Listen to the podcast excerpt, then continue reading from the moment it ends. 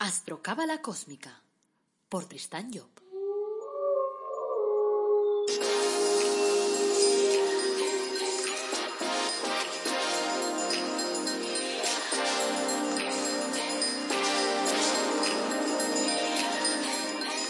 O sea que os brindo una calurosa bienvenida. Yo soy Tristan Job y hoy vamos a hablar del bien y el mal. Es un tema interesante, ese del bien y el mal me gusta. Vamos a preguntarnos qué es eso del bien y el mal. Pero bueno, antes de preguntarnos qué es el bien y el mal, pensemos un poco en nuestra educación.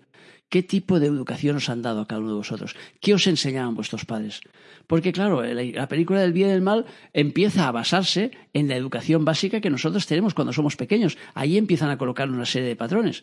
Entonces, yo, por ejemplo, he oído muchas veces a padres, y padres además bien asentados, o sea, que padres eh, coherentes y tal, que le dicen a sus hijos, dicen, a ver, hijo, si a ti te pegan, dice, tú no pegues a nadie, ¿eh? pero si a ti te pegan, tú devuelves, ¿eh? Tú devuelves, ¿eh? O sea, no te tragues el golpe. O sea, a ti te vienen a pegar, tú devuelve para que el otro se dé cuenta que tú no te vas a dejar.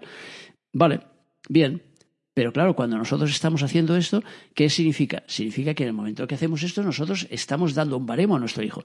Le estamos diciendo, a ver, está bien que pegues a los demás y los demás te pegan. O sea, claro que los hay peores, porque los hay que pegan sin que los demás le peguen.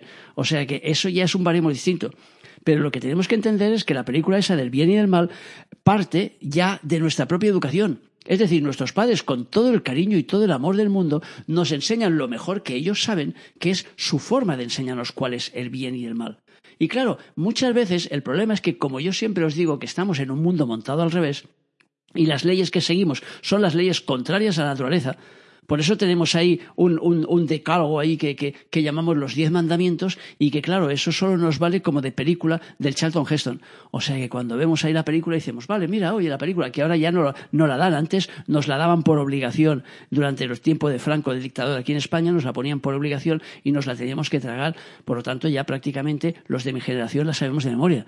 Pero claro, esos diez mandamientos que nos venían, claro, nosotros lo vemos como que son unas leyes externas montadas por una historia eh, religiosa en la cual quieren subyugarnos con una película rara. En realidad no. En realidad si las estudiáramos nos daríamos cuenta de que no están lejos de la realidad, pero no están lejos de la realidad que deberíamos vivir, no de la realidad que estamos viviendo. O sea, cuando ponemos un mandamiento y decimos no matarás, claro, dices, cuidado, espérate un momento, vamos a, vamos a matizar. A ver, no hay que matar a los buenos, pero ¿y a los malos?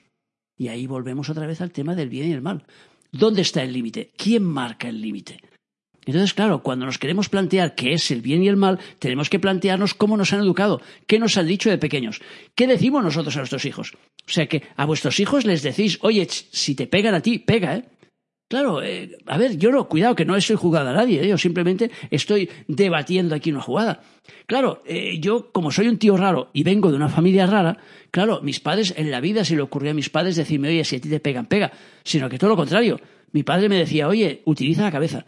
O sea, tú intentas siempre utilizar la cabeza e intentas razonar. Y si te encuentras a uno que es así un poco cafre, que ves qué tal, salte de la película. Y claro, así lo hacía yo, porque así me lo habían enseñado. Por lo tanto, a mí me venía uno y me decía, porque tú eres un hijo de la Gran Bretaña. Y yo decía, ¿qué le vamos a hacer? Digo, es que la vida ha repartido las cosas de una manera que no se sabe, chico. A mí me ha tocado la madre que me ha tocado. Y claro, el otro me miraba con cara de mala leche diciendo, ostras, este no me ha dado motivo para pegarle. Porque lo que quería el tío era pegarme, que yo lo insultara a él para decir, me ha insultado y entonces le pego. Y claro, yo no le insultaba a él porque no encontraba necesidad, sino que al contrario, yo le justificaba la película, decía, pues tienes razón, chicos, ¿qué vamos a hacer? Soy un hijo de Gran Bretaña, pues mira, pues si mi madre es inglesa, pues chungo, en realidad era francesa. Pero bueno, ya me entendéis lo que quiero decir. Entonces, ¿qué quiero decir con esto? Que lo primero que tenemos que revisar es lo que estamos diciendo a nuestros hijos y lo que nos han dicho a nosotros. ¿Dónde está ese límite? O sea, ¿cómo nosotros hacemos para diferenciar lo que está bien y lo que está mal en nuestra vida? En realidad, sí tenemos un baremo. Lo que pasa es que no lo escuchamos. Es ese famoso Pepito Grillo del cuento de, del Pinocho. O sea que es esa conciencia que está ahí en nuestro interior y que si la escuchamos nos dice, eh, hasta aquí sí, a partir de aquí no. Y nos marca cuál es la película. Ahora, después tenemos un gran enemigo de esa conciencia que es el deseo. Y entonces el deseo normalmente cabalga por libre. Y por lo tanto, cuando los deseos están ahí en nuestra vida, entonces, ¿qué hacen? Se ponen por encima de nuestra conciencia. Y nos dicen, a ver, olvídate, no le escuches a la conciencia. No, es que no está bien, no te tomes una copa más porque ya llevas tres y con tres es suficiente, que luego pierdes el control. Vaya, sí, total, sí, sí, total, como te dice la vida, si son cuatro días. O sea, te dicen esa tontería como cuatro días. Son 400 millones de días, chicos, no se acaba la vida. O sea, que de momento no se acaba nunca. O sea, que cuando morimos o lo que llamamos morimos, lo que hacemos es reciclarnos y volvemos otra vez. Por lo tanto, de cuatro días nada. Y todo se acumula además. O sea, que lo chungo que vas haciendo los demás lo vives después en tu propia carne. Pero eso es otro tema. La cuestión, volvamos al orden, eh, el tema del bien y el mal. ¿Cómo lo diferenciamos? Lo diferenciamos a partir de nuestra conciencia. Entonces tenemos que atender a nuestra conciencia y tenemos que escuchar esa conciencia. Pero claro, volvemos otra vez. Para un ladrón, por ejemplo, enseñar a su hijo a robar está bien, no está mal. Porque dentro de los límites de su jugada, para él robar, pues significa llevarse las cosas de otro, pero porque en alguna parte debe pensar que se lo merece, o que está bien, o que no está mal. Y ya está. Por lo tanto, claro, a ese niño que le están enseñando, le están enseñando que si puede llevarse de la cartera de su compañero del trabajo, puede llevarse el bocadillo, que se lo pispe. Pero eso sí, que no le pillen, que no le pillen. Eso sí le enseñará bien el padre, tienes que robar, pero sin que te pillen. Entonces, claro, aquel pobre niño crecerá con ese baremo de decir, está bien que yo le robe las cosas al otro. Claro, en realidad, ¿quién decide si está bien o si está mal? Fijaos, por ejemplo, en los políticos. Los políticos eh, siempre nos dicen lo que queremos oír. En las elecciones, por ejemplo, dicen lo que el pueblo quiere oír. ¿Por qué? Porque lo que quieren es ganar votos. Pero ¿aquellos realmente lo están pensando? ¿Aquellos realmente creen que lo pueden cumplir? Probablemente no. Yo me acuerdo del famoso Felipe González, que fue el que prácticamente después de Suárez inició la transición aquí en España y tal, la primera vez que salió ahí un gobierno socialista. Y el hombre antes de salir hizo campaña en contra de la OTAN, diciendo, la OTAN, wow, los americanos son los chungos, los malos, es el mal y después, en cuanto ganó las elecciones, al cabo de pocos meses empezó a hacer la campaña contraria, diciendo los americanos, los americanos, el gran hermano americano, tenemos que ir con los americanos, tenemos que entrar en la OTAN, que es lo mejor que nos puede pasar en el mundo mundial. Por lo tanto, aquello que era un mal, de golpe se transformó en un bien. Y fijaros que ese ejemplo que os doy es muy bueno, porque es lo que os hace comprender que en la vida las cosas van cambiando en función de cómo las vamos cambiando nosotros. Es decir, cuando queremos diferenciar el bien del mal, no podemos diferenciarlo de una forma categórica. ¿Por qué? Porque al final el bien y el mal son etiquetas. Nosotros etiquetamos las cosas diciendo esto está bien, esto está mal. Y simplemente es una etiqueta, pero es una etiqueta que es movible, es cambiable, es igual que la etiqueta de los alimentos. O sea, que tú le pones una etiqueta a un yogur y después le puedes pegar otra etiqueta a ese yogur si quieres o a otro yogur de la misma gama.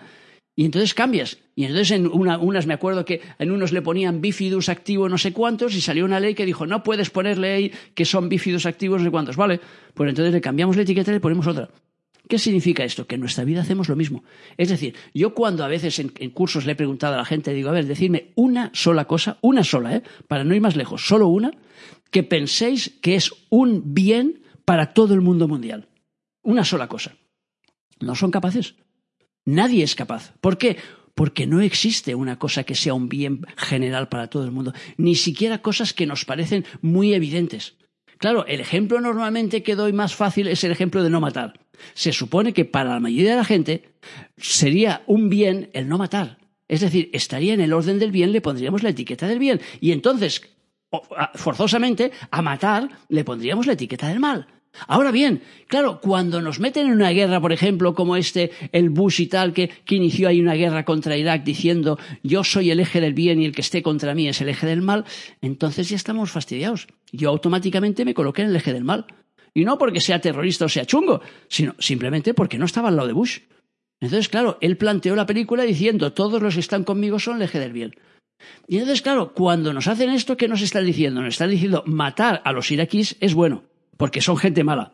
Pero cuidado, matar a americanos, eso es malo. No me tiréis bombas ahí en, las Torres Gemelas y tal, porque eso es muy malo. No me matéis americanos. Americanos no, americanos buenos. Iraquíes malos. Claro, ¿quién determina quiénes son los buenos y quiénes son los malos? O sea que, claro, cuando lanzas una bomba y dices después, mira, has matado a tres niños, va, daños colaterales. Pero estaba bien esa bomba porque iba dirigida a gente muy mala. Pero ¿quién determina que esa gente son mala? O sea, ¿quién determina que ese Bin Laden era malo? Porque claro, volvemos a lo mismo. No sé si conocéis la, historia del Bin Laden, pero es un personaje curioso. Cuando tú lo piensas en él, piensas, vale, pues es el tío que orquestó pues unas matanzas horrorosas contra las Torres Gemelas y tal y cual. De acuerdo totalmente, un animal de bellotas. Ahora bien, ¿quién formó ese animal de bellotas? Estados Unidos. O sea, ¿quién lo formó? La CIA. La CIA se fue a su casa, le dijo, yo te voy a preparar, te voy a dar dinero para que tú puedas matar rusos. Y entonces el tío se dedicó a matar rusos hasta que la película se, los rusos se fueron. Y cuando se fueron de allí de Afganistán y tal, dijo, pues entonces ahora que no tengo rusos que matar y estos me han enseñado cómo matar, ¿qué hago? Pues mato americanos. Lo que pasa en las películas. Cuando vemos esos agentes y tal que están ahí matando gente y de golpe se les gira la, la historia y empiezan a matar a los suyos propios. Y entonces dices, coño, Jameson Bourne y toda esa gente y tal que los han preparado ahí para matar.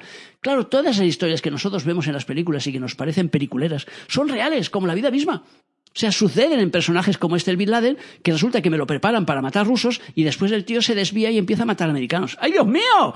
Que los americanos no. Que los rusos sí que se pueden matar porque son malos y los americanos son buenos. Y volvemos otra vez a la historia del bien y el mal. ¿Cómo separamos el bien del mal? La única forma es que tomemos conciencia de lo que es para nosotros el bien y el mal. Por lo tanto, si nosotros le colocamos la etiqueta de mal a matar, tiene que ser para todo el mundo. No podemos colocar la etiqueta de mal para matar si es una persona de esas que llaman inocentes ahí en la tele. Y en cambio, si es para uno que resulta que es terrorista, ese sí que le ponemos la etiqueta. No puede ser. Por lo tanto, si matar es malo, tiene que ser malo para todo el mundo. Porque entonces es cuando realmente ese concepto cobra vida dentro de nosotros. Y decimos, no, yo soy antiviolencia y eso significa que no quiero que se ejerza violencia contra ninguna persona, sea buena o sea mala. Porque claro que esa persona puede ser mala y muy mala, pero el hecho de que ella ejerza violencia contra mí no significa que yo tenga que ejercer violencia contra ella. Porque el momento que yo ejerzo violencia contra ella, me vuelvo como ella. Y entonces volvemos a la película de siempre. Entonces yo seré un, malo con carnet y el otro será un malo sin carnet, que es lo que vemos en las películas. O sea, es casi imposible ver una película de esas de policías, de todas esas series que hacen y tal, en la que no sean todos malos, todos absolutamente malos. No hay uno solo de bueno. ¿Y cómo lo ves? Lo ves en el momento que se meten en su vida personal. O sea, mientras no se meten en su vida personal, les da lo mismo que maten a este de aquí o a este de allí, o a aquella señora o aquel señor, da lo mismo. Ahora, en el momento que tú te metes y matas a alguien de mi familia, entonces en ese momento yo me vuelvo malo. Y entonces rompo todas las normas que yo tenía, y entonces es cuando le pego un tiro al malo, y además no pasa nada. O sea, no se lo digo a nadie, venga, le pego un tiro simplemente porque era malo. Chico, pero es que tú eres un agente de la ley y por tanto, como agente de la ley tienes que defender la ley. Defender la ley significa que tienes que detener a ese individuo, no matarlo. Y volvemos otra vez a la misma película. ¿Qué diferencia hay entre el bien y el mal? Al final, a nivel cósmico, ¿qué significa el bien? Significa seguir las leyes de arriba. Por lo tanto, hacer las cosas en función de cómo funciona el universo, no de cómo lo vemos nosotros. Y lo importante es comprender que todas esas etiquetas son movibles, menos la etiqueta del universo, que esa es fija. Lo que pasa es que no conocemos muchas veces esas leyes del universo y cuando nos vino aquel chalao a decirnos que nos amásemos los unos a los otros, lo, crucificamos, lo colocamos ahí en una cruz y lo machacamos y lo pinchamos ahí bien para que se muriera bien. Dices, hombre, ¿a dónde vas, chalao? ¿Pero en serio? ¿Qué quieres enseñar a la gente a que se quieran? No, hombre, no, si estamos ahí en, la ley del oeste. O sea, que ahí el más fuerte es el que pega el tiro. Ves ahí los americanos que todos tienen pistola. Entonces te sale un tío de un coche y te pega un tiro simplemente porque te has cruzado con el coche. Y dice, defensa propia. Ah, se siente. Entonces dices, claro, en esta sociedad es complicado. Entonces, ¿qué tenemos que hacer? Tenemos que tomar conciencia e intentar enterarnos de cuáles son las leyes que rigen arriba, cuáles son las leyes, las leyes que rigen el universo, porque esas serán las que nos ayuden a ir bien y a ir en la línea correcta de la vida y no en la línea equivocada. Entonces, si seguimos esas, esas leyes, lo haremos bien. Pero si no, al final el bien y el mal en realidad son etiquetas que muestran lo que te gusta y lo que no te gusta. Esa debería ser la etiqueta real. Es decir, ¿el brócoli es bueno o es malo? Ayer decía una chica, a mí me encanta el brócoli. Digo, hombre, yo a ver, me lo tomo en ensalada, sí, pero es aquello sin respirar mucho. O sea que entonces es bueno o es malo. Pues depende. Depende para quién sea. O sea que claro, a mí que no me gusta el queso, para mí el queso es malo. Pero claro, es una etiqueta que yo le pongo. En realidad no es que sea malo, yo no digo que el queso es malo, digo que no me gusta. La etiqueta real que tenemos que empezar a colocarle las cosas conscientemente es esto me gusta y esto no me gusta. No esto es bueno o es malo, porque no es verdad es bueno o es malo para ti, pero para tu vecino no, para tu hermano incluso no. O sea que yo conozco, por ejemplo, una señora que tiene, no sé cuántos, tiene diez hermanos. Los diez hermanos, la mitad son de izquierdas y la mitad son de derechas. Y me decía ella siempre, dice, tenemos unas discusiones con mis hermanos, porque claro, ella era de las de derecha y discute con sus hermanos andaluces que son de izquierdas. Ahora sí, decía, cuidado, cuando nosotros nos juntamos por Navidad, nos juntamos en cualquier fiesta, nosotros, cuidado, a matar, que nadie se meta con ninguno de mis hermanos. O sea que, claro, mis hermanos son mis hermanos y yo los quiero con locura. Ahora, no pienso como ellos. Por lo tanto, ¿qué quiere decir? Que si le preguntas a esta mujer, le dices, oye, Isabel, ¿y tu hermano este, el Antonio, a nivel político, chungo, chungo, malo? Claro, le pondría etiqueta de malo. ¿Pero por qué? Porque no le gusta el partido al que vota. En cambio, su hermano haría lo mismo con ella. Entonces, ¿cuál es el juego al final? Eh, ¿Dónde tenemos que llegar con esta película? A darnos cuenta de que las cosas no son buenas o malas intrínsecamente.